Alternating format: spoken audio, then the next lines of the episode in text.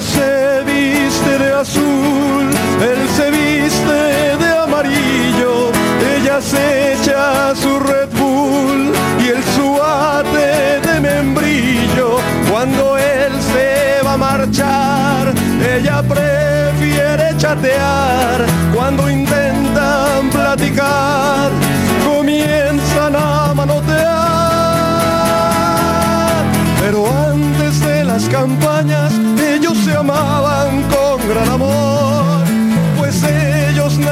nada sabían del peque y de Calderón.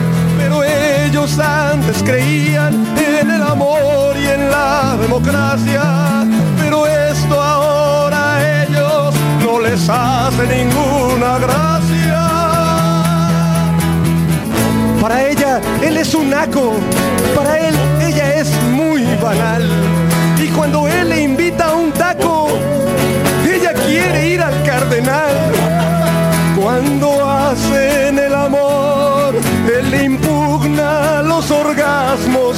Ella finge que los tuvo para sentirse más mejor.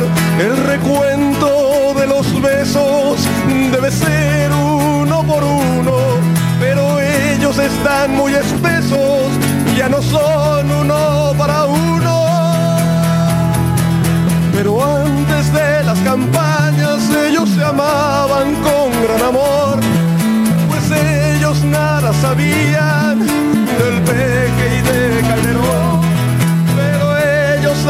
creían en el amor y la democracia, pero hasta ahora a ellos no les hace ninguna gracia. Qué desgracia la democracia, qué desgracia la democracia, qué desgracia la democracia, qué desgracia la democracia, que nos mató el amor.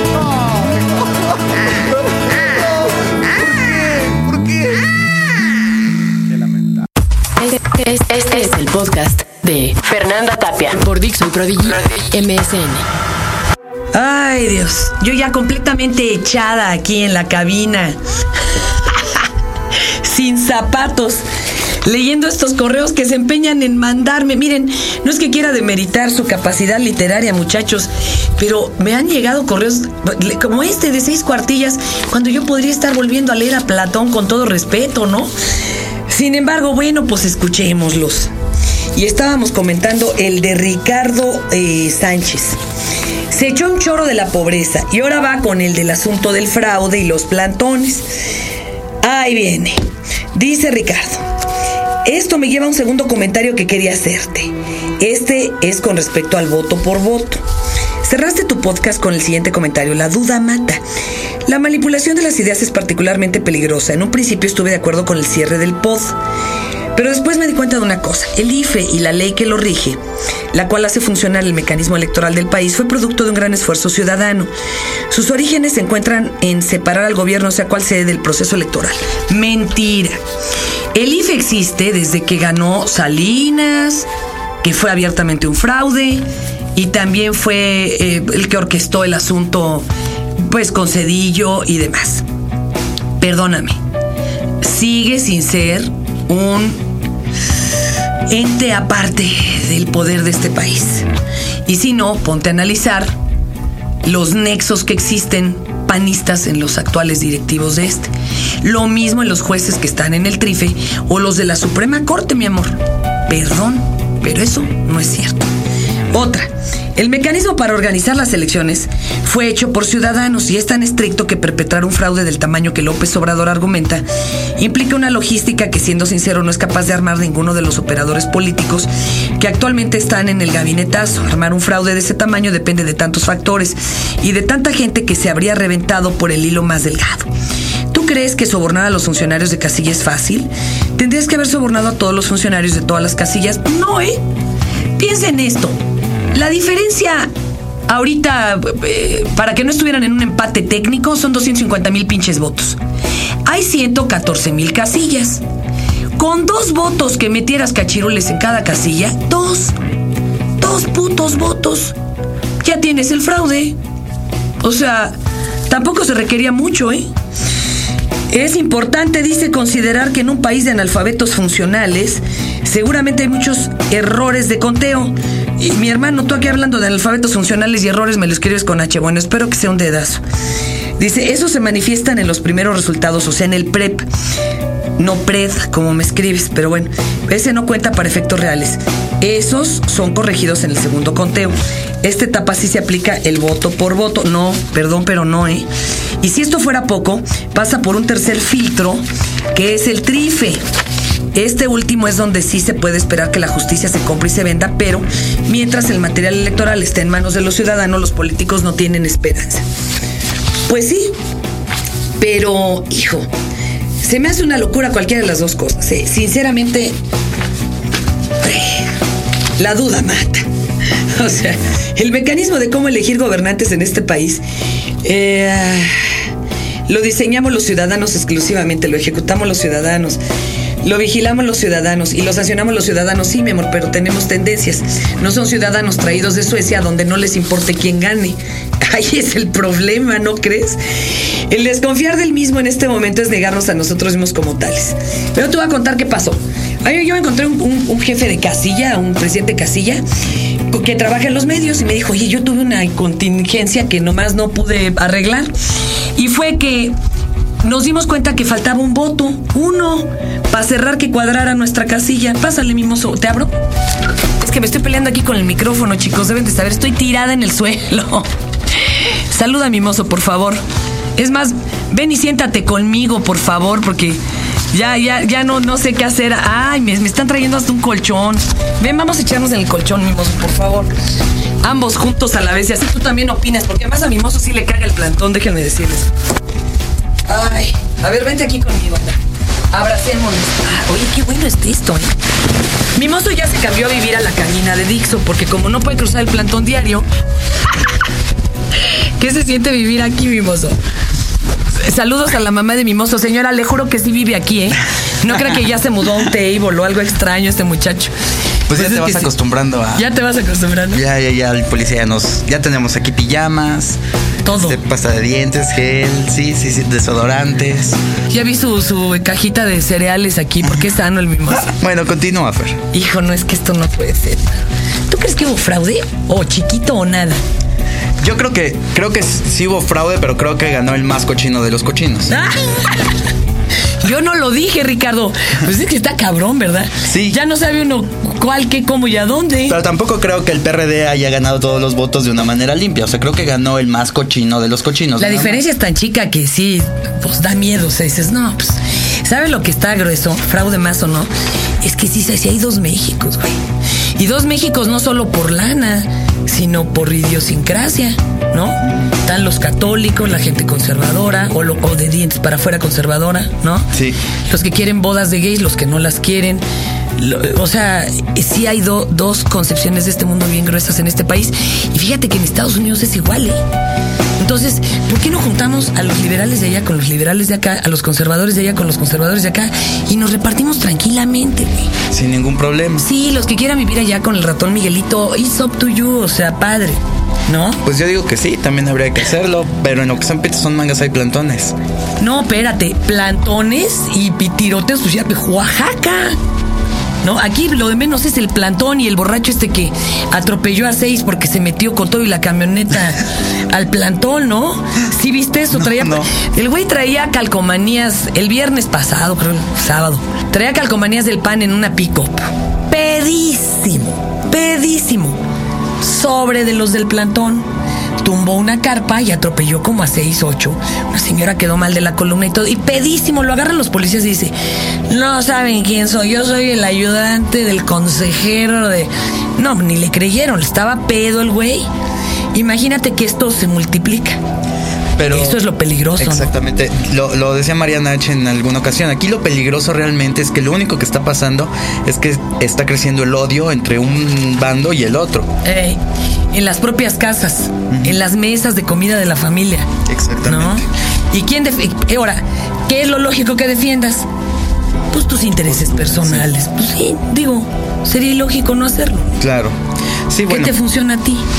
¿Y Sí. qué no te funciona? Pues habría que ver realmente cuál es el fin último de, de tanto del plantón como de los que no lo quieren, ¿no? Parece que es por los pobres. ¿Realmente lo será? ¿Quiénes están, además, los que están en el plantón? ¿Cuántos estarán de de veras ahí pagados y cuántos estarán de mucho corazón? De veras de corazón, porque les significaba algo a ellos, porque representaba algo para ellos. No tanto ya por el peje o el loco este del calderón, que una amiga genetista del Ángeles diciéndome, mira, tiene el síndrome de Hagel, no sé qué, porque... No, no, ya sabes, ya todos dando su opinión. O sea, no por ellos, ¿eh? sino por lo que les representa a cada uno de ellos. Eso es lo bien doloroso e interesante de este país. Sí, la otra vez estábamos en una comida el día de ayer, aquí varios de, de Dixo, y nos contaban... Si ya tienen ollas de mole y arroz, se deberían de ir a comer al plantón, se come bien sabroso ahí. Eh. Se evitan cocinar, se va a llenar de cochambre la computadora.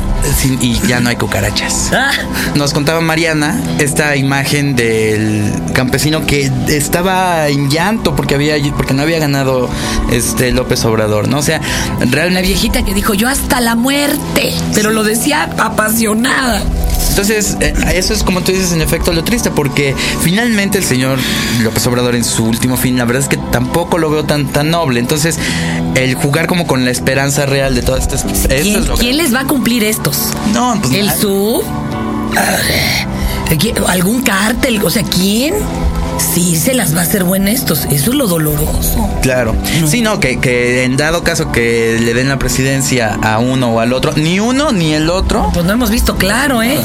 Fíjate que, y además muy, me da pena, perdón a don Ricardo, ya nos olvidamos de la partilla que le faltaba de su correo, ¿eh? Pero fíjate, ¿cuántos de los que han sido libertadores no se terminan convirtiendo en dictadores?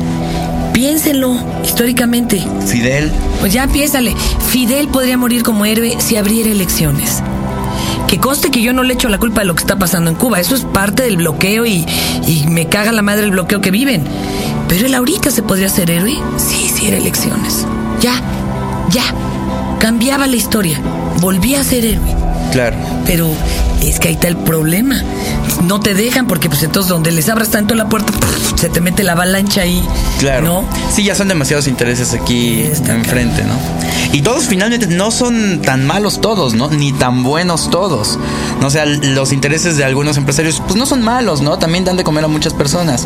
Y qué bueno que son ricos, es muy su lana. Tampoco es de que se las quiten, ¿eh? Claro. Y de que la repartan, de eso no se trata. O sea, por ahí no va. El asunto es que haya más oportunidades reales, no como el programa este que el último trimestre se destapó la pobreza. Claro. Por fin se supo. No fue cierto. No sirvió de nada este programa. Claro. O sea, ¿de qué se trata? Claro, es por eso, o sea, y también la otra vez platicábamos tú y yo eh, de esta situación de muchos empresarios, pues sí mantienen a muchas familias y ese es como su granito de arena en. Eso está bien. También, o sea, que defiendan ante todos sus intereses, que esos intereses finalmente beneficien a muchas personas, está bien. Sí, pero si la gente quiere está- tener su tierra y sembrarla, ojalá pudiera vivir de ello. Claro, también los otros intereses son hasta más nobles, ¿no? O sea, el- el- la- una igualdad y todo, claro que son más nobles. Pero fíjate, yo no creo en la igualdad, realmente también tenemos necesidades diferentes, ¿no? Lo que te decía, hay quien sí necesita irse a hacer un facial a Francia cada mes, muy su pedo si se lo puede pagar, pero por lo menos las necesidades básicas sí deberían de ser equitativas, Claro. Poderlas, poderlas eh, eh, saciar, por lo menos. Ya de ahí pártele a lo que quieran tener los demás. Eso es lo que todavía no se ha logrado. Claro, finalmente hace poco en un viaje a Cuba y platicando con ellos, les decíamos, bueno, y se, van para allá. Dicen, bueno, seguramente existe un mundo más allá de, de este, pero no me iría tampoco porque sé que aquí mis probabilidades de que yo lleve a mi hijo enfermo a un hospital son exactamente las mismas de atención que un rico. Aquí yo sé que sí tengo una casa y que sí tengo educación.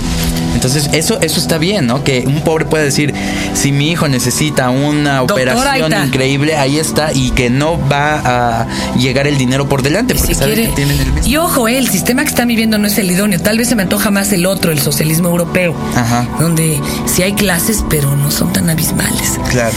Ni hablar, ni hablar, señores señores. Miren, hablando del conteo y del plantón. Mi padre contaba un chiste porque en su pueblo eran peor que gallegos. O sea, en los maños, los del norte son como gallegos, pero aparte necios. O sea, son pendejos y necios. Y entonces contaban que fueron de cacería y habían cazado eh, seis conejos y los van a repartir. Se sientan a la mesa y dicen, uno para mí, uno para ti, uno para mí. Vamos a tomar un trago. Muy bien, sigamos.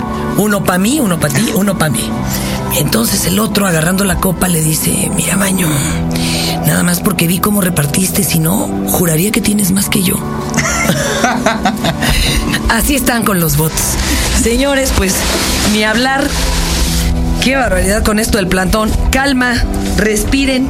Y otra solución, embarácense. Anda uno a toda madre con las endorfinas, se los juro. Acabas de escuchar el podcast de Fernanda Tapia por Dixon Prodigy MSN.